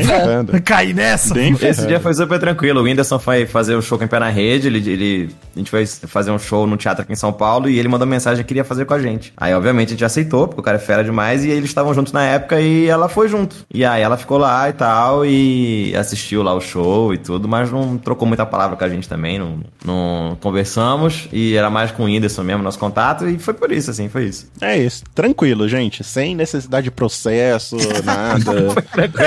Pô, Foi tudo Queria que tranquilo. tivesse sido uma, alguém saído na mão no É. dia, um barraco, mas não teve, não teve. Tudo Pô, dentro uma da pena. lei. Na próxima melhor, hein, Camila? É, melhor, desculpa, galera, já anticlímax tava aí, viu? esperando bomba do Vitinho. Uma, uma coisa. É, não, já tava pronto aqui. Uma coisa que eu, eu senti meio falta é que eles nem dão destaque pro Vitão e pro namoro dela com o Vitão, né? Muito pouco que eles passam por cima disso. Pô, mas já tinha desgraça suficiente já, né, cara? Coitada, pô. Aí eu tenho dó.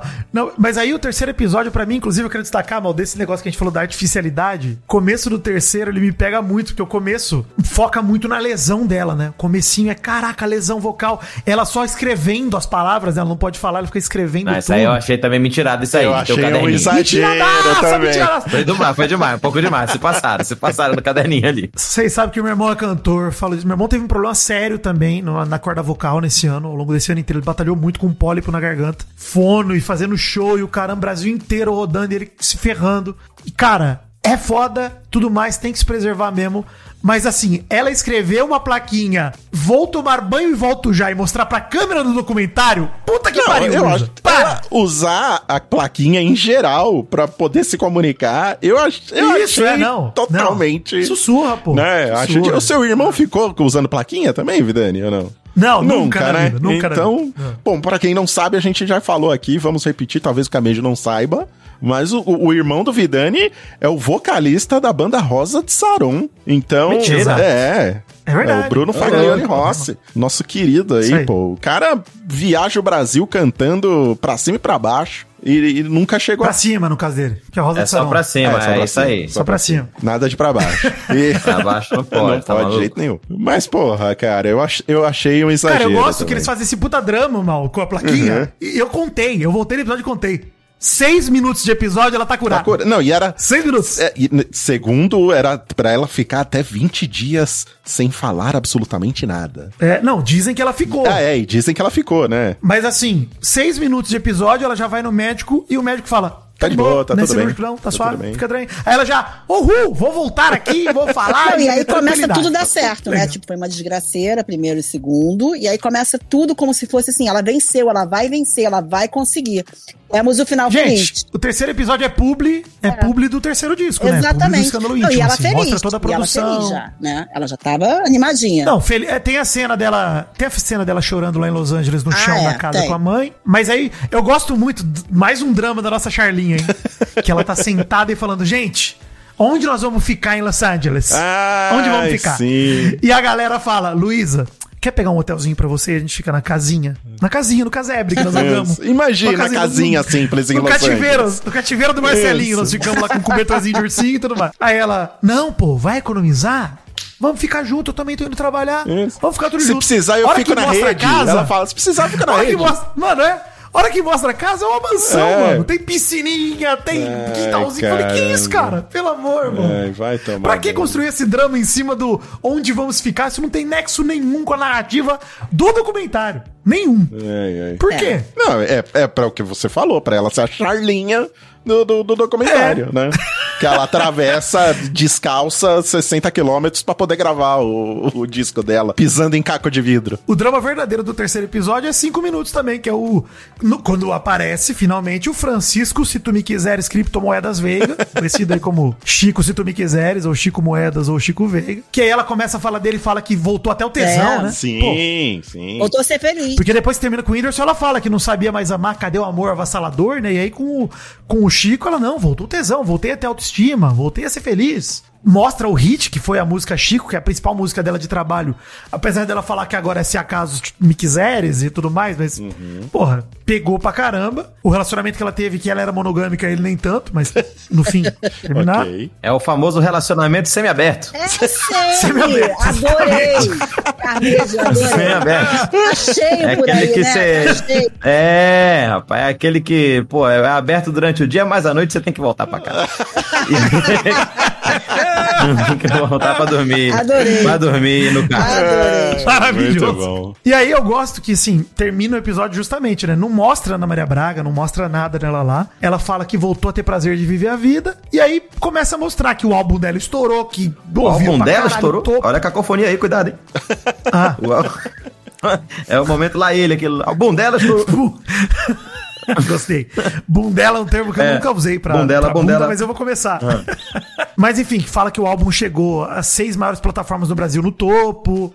Começa a falar um monte de coisa do álbum. E caraca, rebentamos, deu tudo certo. E aí, Luiz e Chico começa a vir trecho do Chico no podcast, dizendo que ele falou te amo primeiro. Matéria dele na revista Glamour falando te quero todos os dias, te desejo pra sempre. E aí aparece o, o texto que o, que o Camilo falou. A música Chico era a número um no Brasil quando o Chico traiu Luísa. e de repente, pau no Chico, pau no Chico. E ela que decidiu terminar e o álbum foi o melhor álbum da história da humanidade. Meu Deus do céu, Luísa Souza é maravilhosa e por aí vai. Podia terminar logo, tipo, podia abrir logo o jogo, terminar logo com a pinhata do Chico e ela batendo assim, ó, vendada. É assim, porrada. Malhar o Chico, malhar o Chico. Olha, e daí de dentro cai um monte de, de chaveirinho do Spotify. Moedas, assim, pô, cai moedas, cai moedas. Isso. É, parece que, tipo assim, que ela é um sucesso no Spotify, é um sucesso na- nas redes, assim, mas que nos shows não vai muita gente, que já teve dois shows dela que foi muito pouca gente, não é isso? Então, recentemente teve um show em João Pessoa, se eu não me engano, que tava praticamente vazio e tal.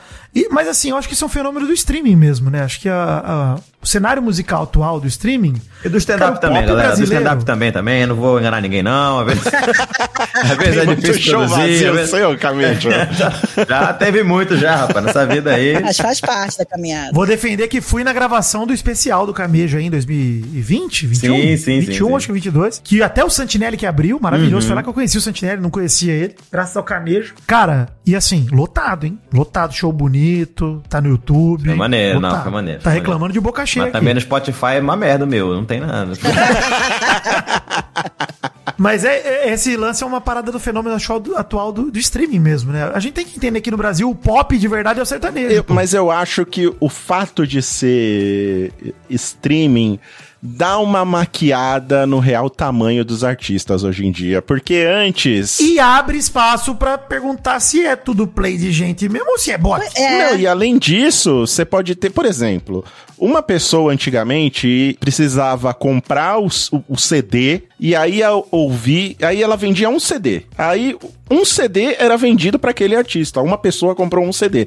E não importa quantas vezes aquela pessoa vai ouvir a música do artista. Ela pode ouvir 100 mil vezes, ele ainda vendeu um CD só. Então quando o cara vendia 100 milhões de CDs, você fala, caralho. 100 milhões de CDs é muito CDs. Agora, você pega um, um play no Spotify. É, é a métrica. Você pega, sei lá, É. 100 malucos que ouvem 10 mil vezes a mesma música, vai parecer que é um número muito maior. Maurício, você lembra quando os brasileiros fizeram envolver da Anitta chegar no número É, 1 um pois lá? é. E Então, cara. foi, foi um movimento nada orgânico. Eu tava vendo todo mundo pedindo dá play no envolver aí, só pra Anitta subir. E aí você É isso aí, descobre essas coisas justamente quando tem show. Ah, tem um show lá em Pernambuco. Pô, vai meia dúzia de gato pingado. Pô, mas como? Teve um milhão de plays no Spotify? Como é que tem seis pessoas aqui nesse show? Enquanto isso, a nossa Manu Batidão segue lotando as arenas aí no Brasil, Norte e Nordeste. Olha aí. Dê uma olhada a Manu Batidão, anotem esse nome, hein? Manu, pô, vou até pesquisar aqui. Abre qualquer coisa no, no TikTok aí, vê onde ela, onde ela tá tocando aí, as arenas que ela tá enchendo. Mas eu acho, mas eu acho que aí. é isso, que assim, acaba que acaba a gente consegue ter um termômetro vendo um show, porque você vê, um, por exemplo, se ela é um fenômeno mais ou menos como a Anitta, como a Ivete Sangalo, ela não é, porque a Ivete Sangalo, você vê, ela fez um show ontem no Maracanã que tava lotado de gente. Será que Luísa Sonza conseguiria lotar assim um show? Pois é, você vê. E a Ivete Sangalo é de uma época que ela pô, a gente tinha um CD por pessoa, né? Que nem o voto por CPF no Big Brother, tinha que ser um play por CPF no Spotify agora, pra gente ter a métrica exata do número de seguidores que a pessoa tem, porque é. é. muito falso. A Ivete Sangalo, ela veio dessa época, cara, que a pessoa tinha que comprar um CD pra ouvir Pois é. ela. E a gente tinha uma, uma, uma noção do, do, do tamanho do artista lá. Pois é. Agora é tudo meio Maquiado, camuflado. é isso. É tudo meio maquiado. Também acho, Mal. Também acho que tem essa diferença. E não acho que ela tem tanto carisma, né? Ela não tem esse carisma. Não, carisma ela é negativo. O carisma da Luísa é negativo, É. gente. Me desculpa. Mas é justamente porque eu acho que o carisma vem quando você se posiciona, quando você demonstra que você é uma pessoa de verdade, cara. Acho que é isso que aproxima as pessoas de, de artistas e tudo mais. Quando você se expõe um pouco. Porque a gente vê, por exemplo, um fenômeno aí que a gente viu de Big Brother recente, que é a Juliette. A Juliette estourou no Big Brother porque a gente tava vendo ela todos os dias, o tempo todo. E a gente acompanhou ela ali. Quando ela saiu do BBB, o carisma da Juliette, cadê? Exato. Onde ela demonstrou como artista e tal. Ela tá fazendo uma coisa atrás da outra que a galera fica acusando de plágio, isso e aquilo. As músicas dela não pegam. Por quê? Porque não é a, a forma como ela se comunica. A gente gostou da Juliette Big Brother, pessoa. A gente não gosta da Juliette artista necessariamente, né? Tô falando que tem que odiar a Juliette, tá, gente? Tô falando só aqui. Calma, Cactus. Se quiser, pode. É sacanagem. né? Olha a porrada que vocês estão comprando aí, hein? Tá mexendo com a maior facção da internet brasileira. É, é foda, mas é, é um exemplo, e calma, cara, tô só dando exemplo aí. Tô elogiando vocês, no Big Brother era legal. pô. O final do documentário, inclusive, eu acho que até a conclusão disso que a gente falou meio do dela forçar um sofrimento um pouco além, né, mal? Dela escavar um pouquinho. Porque ela mostra tudo do Chico lá, mostra que o álbum deu certo, e aí começa a tocar a música dela, que é a Não Sou Demais, né? Que começa com, sabe a expressão de se ferrar bonito, prazer tá falando comigo, né? E ela, tipo, sorrindo no vídeo e mostrando, tipo, olha como eu me fudi, olha como eu sofri. E eu acho bem simbólico, cara, o final do É, documentário. é simbólico. Eu acho que a curva dramática desse documentário, ela é meia confusa, né? Ela se perde Eu um acho pouco. que é o grande problema. Porque poderia Também ter acho. drama. Poderia ter drama muito bom. Exato. Tem muito material bom ali, dramático, que a gente comprou. Tava com ouro na mão. Tava, tinha todos o, todas as ferramentas ali pra construir, né? Uma curva dramática pra finalizar num momento, sabe, de Luísa, sabe, se mostrando pro mundo um sucesso e tudo mais. Mas eles se perdem um pouco, um pouco nesse coitadismo, né? Um pouco nesse momento charlinho que eles tentam emplacar diversas vezes. E até, acho que estruturalmente, né? Não, não saber encaixar os momentos certos ali no doc. Enfim, eu gostei muito do que o Camejo falou no começo, cara. Como é, é curto esse documentário, né? Eu acho que ela não precisava desse documentário agora, cara. Tem uma frase dela no final que é meio um rolê de. Perguntou ah, como você quer terminar. Ela fala, não sei, porque esse é um documentário muito específico sobre um- uma parte da minha vida que tá só no começo. Aí eu fiz essa pergunta pra Luiz também. Falei, ué, então por que, que você fez Exato, isso? exato. Você não sabe que história você quer contar? Por que, que você tá contando? Que história que é essa? Recentemente teve o documentário da Xuxa, que foi episódico também. E lembra quantos momentos é, repercutiam na internet cada vez que um episódio saía. E todo mundo esperando o fatídico episódio do encontro da Xuxa com a Marlene Matos. Ah, pô, ali sim teve uma construção, sabe? Tudo bem que é um super chapa branca, né? O, o documentário da Xuxa, né? Pega leve com ela em diversas vezes. Parece que ela. Tem muitos problemas, Ela não é, é. culpada de nada, culpada de tudo é a Marlene.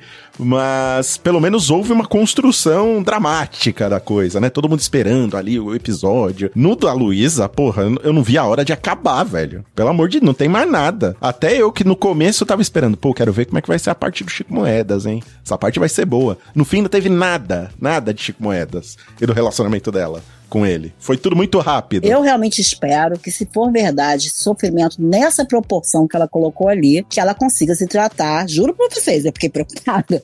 E não, isso consiga- sim, Mary Jo, eu consiga, concordo sabe? com você. Se Sim, for total, realmente, concordo. pra mim, essa parte. Se isso tudo, se não foi só pra promover, se não foi só pra fazer um papel de menina triste, se ela não tiver aumentado e realmente for real, que essa menina se cuide, se trate. Eu acho que nem esse só, né, Mary Jo? Nem o só se for. Eu acho que é, mesmo sendo uma coisa pra promover, pra melhorar a imagem dela, isso tudo, a gente identifica que, cara, é preocupante a, a postura dela. Obviamente, gostaria muito de ver, como o Camilo até deu de exemplo, né, que essa normalização é preocupante, né? A gente entender que os artistas são assessorados por puxa-sacos e pessoas que estão ali só pra bajular lá e ganhar dinheiro em cima também, porque não, obviamente, é o que acontece. Ao mesmo tempo, eu gostaria de ver a Luísa falando sobre saúde mental, falando é, a partir do ponto de vista de uma pessoa que tem um tratamento psiquiátrico ou psicológico, porque na série a visão é, Luísa, você talvez precise, parece que Não, você ela precisa. precisa porque- com certeza. A única, uma das Porra. poucas coisas que eu acho que não são fakes nisso é a saúde mental dela, assim, cara. E, cara, é super normal que ela precise. Ela é uma pessoa que com 17 anos foi exposta mais do que qualquer um. Eu não, eu não aqui, sou né? exposto ao que ela é e eu preciso, então imagina É, ela, cara. Eu sou super a favor dela, Total. dela tocar a, a vida dela, mas com acompanhamento de saúde mental, que pra mim acho que ela precisa, vai fazer muito bem É, pra eu ela. também acho.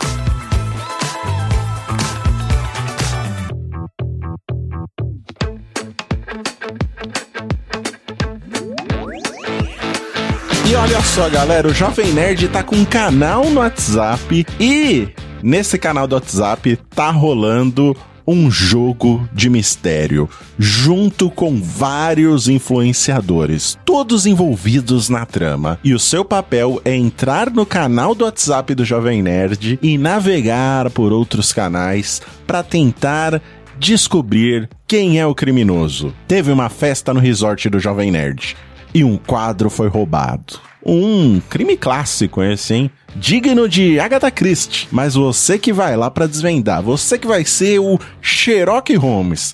E pra começar a desvendar esse mistério, você tem que entrar lá no canal do WhatsApp do Jovem Nerd. Vai lá, você vai ver a primeira pista e vai começar a ajudar a descobrir esse mistério. Clica aqui no link desse programa, vai lá participar e olha só, se você adivinhar quem foi o criminoso, você vai ganhar um prêmio, hein? Então vai lá, clica aí no link e participa. Vai lá no canal do WhatsApp do Jovem Nerd. São charadinhas? Não, não, não. São pegadinhas, então. Não, não, não. Então o que são? Vida Enigmas. Camejo, saindo agora desse clima leve, falando de saúde mental, depressão e ansiedade, a gente entra agora no bloco Pô, dos tava me sentindo tão em casa, gente. Vamos lá. Porra, velho. Falou de Rivotril, hoje você já tem 99% da minha atenção. Mas a gente tem aqui o bloco que chama Vida Enigmas, que são enigmas criados pelo Vidani, daí o nome. Assim como a Esse gente. nome é um pouco mais confuso. Esse é um pouco mais ainda fácil. complexo, né, do que o nosso. Porque ele já é um enigma, né? Isso, é, o, o nome desse bloco é um pouco mais complexo do que o Visita Responde, por exemplo, né? Mas é isso. Aí a gente quer te convidar pra tentar adivinhar os Vida Enigmas aí, vamos eu ver. tenho você hoje aqui, Camejo, pra ajudar, gente. Mais um. Mais uma mente. Gente, hoje eu trouxe dois Vida Enigmas, hein? De fim de ano. Só dois. O primeiro é qual é o melhor instrumento pra ter colocado ali pra tocar a música do seu despertador? Melhor instrumento. Melhor instrumento pra, pra música do seu despertador. Melhor instrumento. Guitarra não é, violino, não. Agora, agora começa. Vou explicar isso pro Camejo, porque a Mary Jo, ela tenta uma roleta de todas as respostas Isso, ela vai possíveis. falando Entendi, palavras entendi. Aleatórias. eu ajudo Mano. vocês também a raciocinar junto Sim, comigo. não, né? você, ajuda, você já ajudou antes, É. inclusive. O seu método, ele funciona, a gente já viu ele funcionando. É, Qual o melhor instrumento? Banjo, banjo, Isso. não é? Qualquer um que toque acordes. Olha aí, toma essa. Tá chegando Nossa, certo, hein? acordes, ele já falou. É o acordeon, então. Ah, Porra, bati na trave, mas conseguimos. Porque ele é conseguimos. acorde e on ao mesmo tempo. É, boa. Beleza. E aí, nesse, nesse fim de ano frio que tá fazendo, né? Tá 38 graus à noite. Qual a raça de cachorro que gosta de exercitar a leitura quando tá calor só? quando tá calor. Que gosta de ler quando tá calor. O cachorro que gosta de ler quando está calor. Isso, a raça. de cachorro. Não é o nome, né? Não é o Toby. Vai responder Não, Toby, é né? pra Rex. Bull É a Terrier, raça. não é. É. Bulldog também não é. Não. Ai, meu Deus, não tô conseguindo lembrar a raça de cachorro, gente. Fila brasileiro não é. Doberman. Doberman. Cara, dá pra. Dá pra. Não, não é. Por que seria? Não, ela- eu gosto que ela joga a palavra, Sabe, mas. Doberman, sabe, eu vou te dizer aqui que meu cérebro fez nesse momento. Me jogou pra, pro Vida Nível anterior. Doberman, Dorbe, Doberman, Dorbe. Eu não entendi. O meu cérebro tá indo embora É, agora. eu tô não entendi, confuso. mas tá uma Ah, preta aqui eu na tô minha bem frente. louca, tá? É... Alguém sabe aí? Ok. A raça do cachorro gosta de ler quando tá calor. calor. Ler quando tá calor. Exato. Deus, cara. Inferno. Chihuahua. Chihuahua. Chihuahua! Poodle. Não. Não. É o Rottweiler. Ah, que Rottweiler. Rottweiler. Exato. E olha que eu tive Rottweiler. Mandei mal. Olha aí. Olha aí, Mary Jo, deixa eu passar. E não observou eles no calor. E realmente era um grande leitor à noite, assim. Ele realmente. Ele devorou um Graciliano Ramos que tava aqui na mesa. Olha só, Vidani e Mary Jo, abrimos o Late Pledge de Tesouros de Ganor. Tesouros de Ganor, uma série de livros colecionáveis baseados no mundo de Ganor, o mundo de fantasia medieval do Jovem Nerd, no qual se passam as aventuras do Nerdcast RPG. Os tesouros foram feitos a partir de um financiamento coletivo que já rolou em outubro desse ano, mas ainda dá tempo de você participar, porque agora estamos abrindo Late Pledge, que é uma segunda chance para você participar. Se você não conseguiu apoiar antes, pode aproveitar agora para garantir suas recompensas. Olha só, são sete livros, tem graphic novel, romance, livro-jogo Legacy e muito mais. Tem 14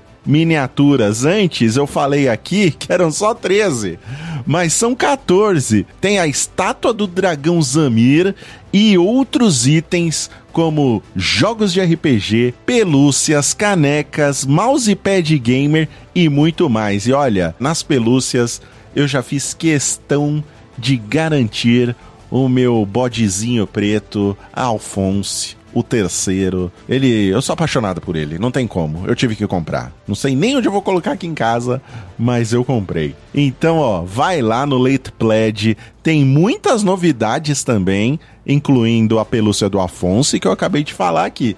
Vai lá conferir para você garantir o seu. O Late Pledge tá rolando em ganor.com.br, tem link aqui na descrição, mas fique esperto, ó porque o período é curtinho.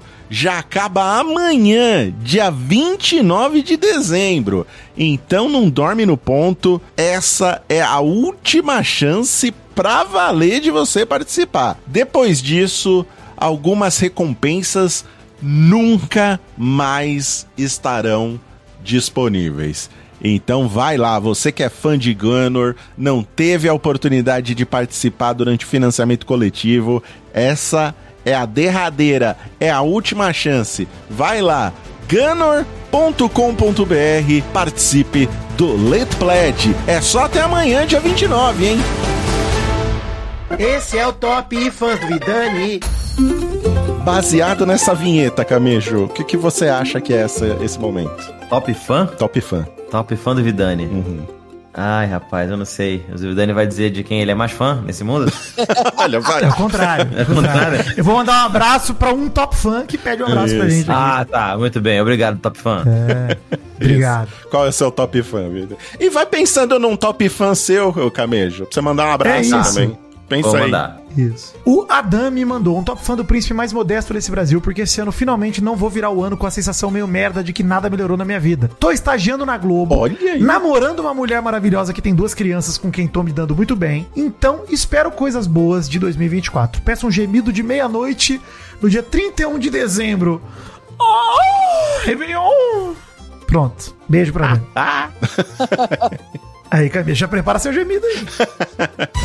Top Fãs do Mal. Eu vou mandar pro Rodolfo Klepf, acho que é assim que se pronuncia o seu sobrenome, amigo. Que quer mandar um Feliz Natal pra Viviane, a noiva dele, que finalmente estão indo morar juntos para começar 2024 no mais puro amor. Boa sorte. Esse é o verdadeiro teste do casal, tá? É, ainda bem que vocês estão noivos ainda, porque morar junto é o, é o teste. Você vai É, saber rapaz. se dá certo ou não. Então, um beijo aí pra vocês, casal. Boa sorte. Bom demais. Top Fãs da Mary Joe. Beijo pro Victor Pedro, que colocou. Queria um top fã da Mary Jo. Manda um beijo pra Liliane, minha esposa. Ela adora o podcast.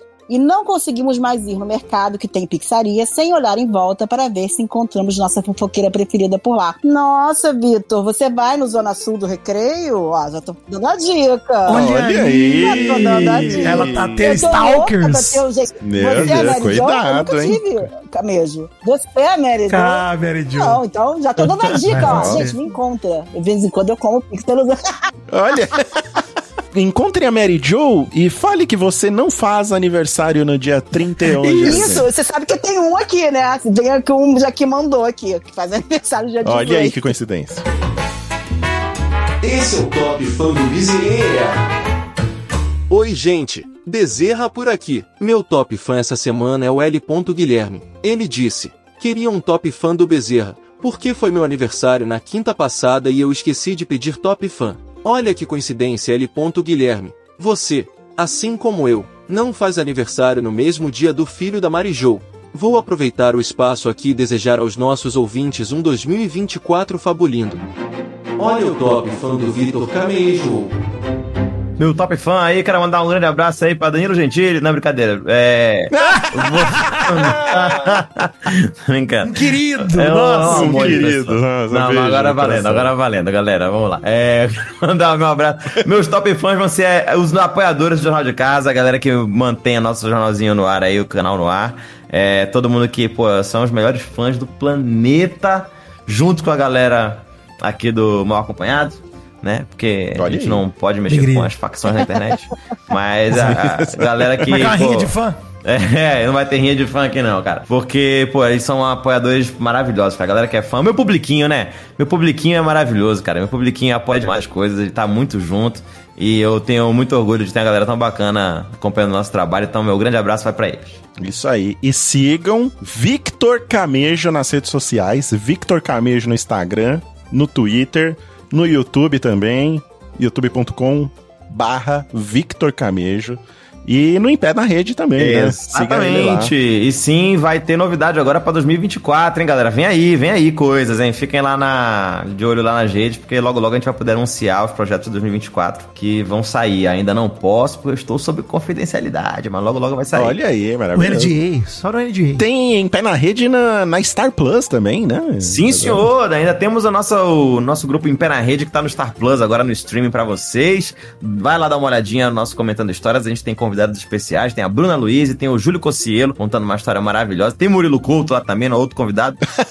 Não sei se ele aparece lá. né? É, vai estar lá. E tem um careca lá, sou eu, tá? Não confunde não, mas sou eu ainda. Então dá uma olhada lá. Não é o mal não, não é o mal não. Mas... É, mas também não é, né? Já, já, já acabou. Essa semelhança aí, aos poucos, ela tá se desfazendo, Camille. E o, vai ter episódio do Load Comics no Rede? Vai, gravamos já com o Load e é uma história maravilhosa, tá bem engraçado, né? Querer falar. E o Load, cara, porque eu ia comentando histórias, ele não é um negócio tão fácil. Sim, imagina. Parece que é tranquilo de gravar, mas tem muito comediante que não consegue fazer. É doideira. E o Load, bicho, foi muito bem, cara. Porra, mandou de bem demais. Bem demais e tá muito engraçado, viu? E aí gravamos os dois últimos do ano agora, que foi com o Load e com a Mari Palma, da CNN, que voltou agora. Mari Palma, amiga nossa Mari também. Ano passado eu fui lá gemer na CNN, ô Camille. Já tivemos lá no programa dela também, um beijo. Ela não entendeu nada, mas tudo bem.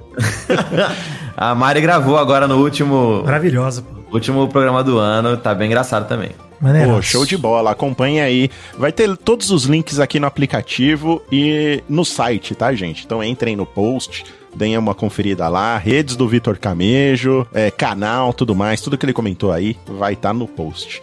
Beleza? É isso, gente. Muito obrigado, Vitor, por ter Valeu, valeu, aceitado gente. o convite, cara. Você não sabe como eu fiquei feliz.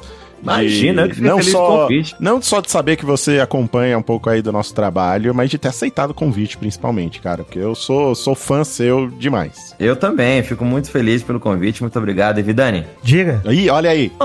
Ah, que delícia! Muito Um obrigado, cara. Que presente de, de. Olha aí. Caraca, eu me sinto no filme O Natal Maluco de Ernest agora. Acabei de ganhar um presentaço. A gente vai falar isso pros nossos fãs, eles não vão acreditar. Eles Não. vão ter um AVC agora. Você tá né? Você tá doido.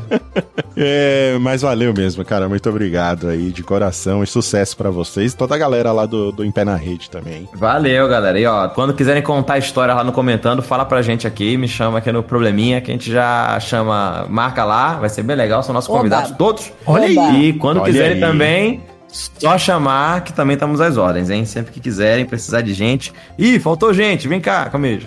Faz que nem os convidados de podcast que Pô, chama, não, faz também com a gente. Quando liga, ih, faltou gente, Camejo, vem pra cá agora. Ih, vou. Tá aí. Então pode chamar que tamo aí. Combinar, do, Vi- o Vidani tem a história aí de casamento. Nossa. Ah, Maravilhosa. Vale a pena. Pô, combinar direitinho dá pra minha ex ir lá. Não, sacanagem, Ah, não, não. É. Isso é doido, cara.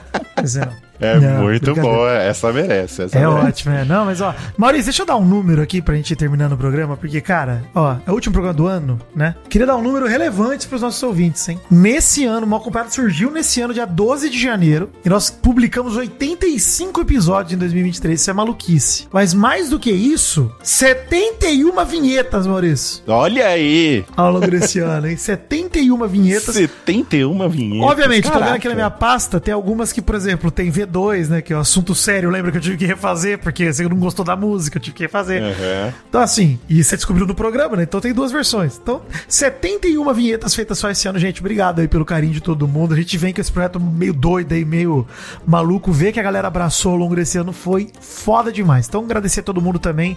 Além de agradecer, obviamente, a generosidade imensa do Camejo de vir. Porque pra gente é uma comemoração grande também, né, cara? De estar no fim de ano. Não, aqui. e Então, o pô, Camejo, e ele, ele me falou no WhatsApp lá, cara, eu tô fudido, que eu tô viajando, tô gravando, tô sem tempo pra nada, mas vou gravar com vocês. Foi, foi Generoso cara, demais, muito cara, obrigado, generoso demais mesmo. E já que você está dando números, Vidani, vou dar um número agora. Hum, sete. Bater, pode, guarda esse número, fica pra você.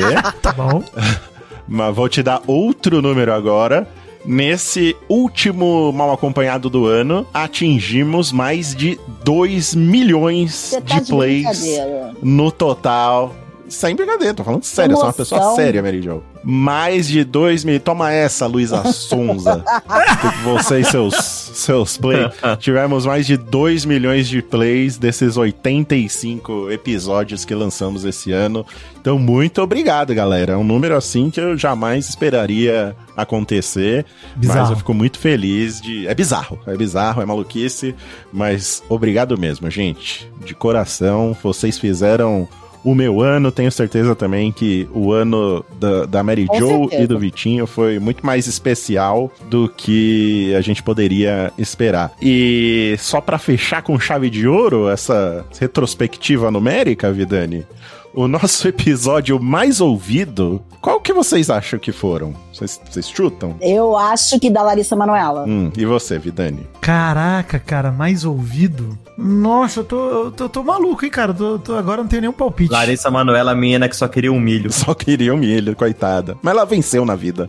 Ela conseguiu, finalmente, graças a Deus. Olha, eu talvez chutaria aquele que a gente fez do. Da Luísa Sonza mesmo, hein? Tem mais de um episódio, seja mais específico. Eu acho que é o Luísa Sonza e Chico Moedas na separação, hein? Chutaria que é o 72. Exatamente. 70% do, do, da nossa audiência ouviu esse programa. Caraca. É o mais ouvido de 2023, mal, mal acompanhado 72 Luiz Assonsa e Chico Moedas. The Não, Separation. Documentário, documentário que a gente É fez. praticamente eu um me lembro de documentário. aqui de manhã, começar a ver ela falando tudo lá no programa da Ana Maria Braga e começar a escrever enlouca- enlouquecidamente pra vocês. É. Sim, sim, foi um evento. lembra? Aquilo foi um evento. Foi Um dia evento. incrível. Foi um Maravilhoso. evento. Foi um dia incrível. Cara, esse ano a gente mexeu, o Camilo falou aí das facções, mas mal sabe ele que a gente mexeu com o Taylor Swift. Nossa, a gente mexeu com a galera. hein? Louco, meu Deus, não teve limite. Não teve. Você Perdemos veio a num noção programa aqui. suave, ô, ô, Camilo. Programa que você se queima pouco. E nenhuma delas no pre- nos prejudicou, Camejo. Quem nos prejudicou Não. foi a que, a que menos você esperaria. Por isso que cortamos o nome dela aqui quando o Vitinho falou agora. E estávamos do lado dela. hein? E estávamos do lado dela, inclusive. A gente teve até familiar elogiando a gente. Sim, sim. Verdade. pô. O filho do Zezé de Ah, Camargo. é, verdade. o filho do Zezé de Camargo também, nosso É. ouvinte. Um beijo pra ele. Fora toda a saga de Big Brother, né? Pô, 40 e poucos episódios só de BBB, gente. Só de Amanda Meirelles, Jesus Cristo. Nossa senhora. Camejo gosta de BBB? Gosto bastante. Olha aí. Então a gente vai te chamar então em você breve comentar. estará de volta, então. Vamos te chamar. Mas é isso. Muito obrigado, Mary Jo. Feliz ano novo, Mary Jo. Obrigado pelo doce de leite. Obrigado por esse ano também. Um beijo no seu coração. Obrigada. Primeiro eu vou agradecer ao Camejo, que é um prazerzão ter ele aqui, foi maravilhoso. Espero que ele volte muitas vezes pra gente dar boas risadas, em programas mais leves, mais zoadores. Esse teve um, foi um pouco pesado, né, gente? Vamos ter o Camejo aqui outras vezes. E obrigada por estar aqui com a gente, tá? Foi um prazer. Imagina, eu que agradeço, gente. Depois eu quero agradecer a galera que teve com a gente esse ano inteiro. Todos os elogios, eles enchem a gente de elogios. A gente não tem, olha, a gente não tem hater, tá? Pelo menos ninguém chega em mim e fala mal de mim. Eu não tenho gente, só tenho gente bacana. A gente tem top, desculpa mesmo, mas a gente realmente, os nossos top fãs são demais. Apesar do Vitinho ter um pouco de inveja dos meus, sabe? Inveja de querer dar uma zoada no- neles, dizerem que eles são tipo os, os- os fãs da Amanda. Bot, só tem bot. Ele só, fala só tem isso bot. que eu sou uma Amanda, entendeu? Ninguém mais pega essa referência, aqui. Mary Jo. Ninguém É, mais. já sumiu, já. Todo, mundo- Ninguém, todo mundo já esqueceu. Ninguém né? lembra. É, ninguém lembra, mas já era. Mas assim, agradecer a todo mundo, mandar um beijo enorme pra todos vocês e dizer que realmente vocês, Vitinho e Mal, fizeram o meu ano mais feliz. Me trazendo fofoca com o nosso grupinho, falando de fofoca toda semana. A minha vida trabalhística com vocês é muito boa. Obrigada, Obrigado, feliz ano você, novo. Vocês moram no meu coração mesmo. Vocês viraram meus amigos fofoqueiros especiais. Obrigado, Um Mary beijo Jo. enorme, feliz ano novo pra vocês. Obrigado. E obrigado, meu parceiro da vida. Só falta a gente ser casado. De resto, Verdade. não falta mais nada. Né? Quase. Deu problema quase. em casa esse papo do programa passado, hein? Ah, é? Ah. É ela que se cuide, que eu, eu É, roubo falei. você dela. Né? Peraí, filha. é Você que tem que melhore, né? É ela que tem que melhorar, inclusive. Exatamente. Mas obrigado, Vidani, por, pela essa empreitada, por ter aceitado essa empreitada junto comigo. E sem você, o mal acompanhado não seria nada, com certeza. Muito obrigado, cara. Valeu, obrigado, mal. Você sabe de tudo. Tô muito feliz que esse ano a gente não precisa fazer a choradeira do fim de Vai Te Catar, porque o mal acompanhado continua. Então, Graças assim, a Deus. não tem que transformar esse programa em choradeira, em Não, de jeito em nenhum, emoção, chega. mas tô feliz demais, Chega. cara. É isso, estamos realizados aí. Brigadão pra todo mundo. Queria dizer, inclusive, pra quem. A Meridion falou que não tem hater, mas se caso alguém queira falar mal dela, minha DM está aberta. Fiquem à Sim, vontade. fique à vontade. Então, porra, quero ouvir, né? O que tem a dizer. Liberdade aqui de expressão. e, e é isso. Gente, beijo, obrigado. Obrigado ao Cabeça de novo. Bom demais gravar com ele de novo. É um prazer, exato. Um cara que eu sou fã mesmo. Tem aqui o Jornal do Nenê. É bom encontrar um colega de profissão, né? É, ele, o camejo não, não. Hoje não teve Jornal do Nenê, não mas teve próxima o que ele do ele- Nenê. ele entra, Na próxima. porque- Fica, pô, na, demais. fica pra próxima. Beijo, gente. Obrigado por tudo aí. Valeu. Valeu, valeu galera, valeu audiência. Semana que vem estamos de volta, tá? Não vai ter recesso, não vai ter nada. A gente volta aí com mais mal acompanhado. Brigadão por esse ano, galera. Feliz ano novo pra vocês. Sem vocês, esse programa não seria absolutamente nada. Vocês fizeram o mal acompanhado acontecer e ano que vem tem mais e com novidades, hein? Vocês nos aguardem, hein? Coisa boa vem por aí. Um beijo no coração, galera. Feliz ano novo. Divirtam-se com moderação. Atenção, um beijo e tchau.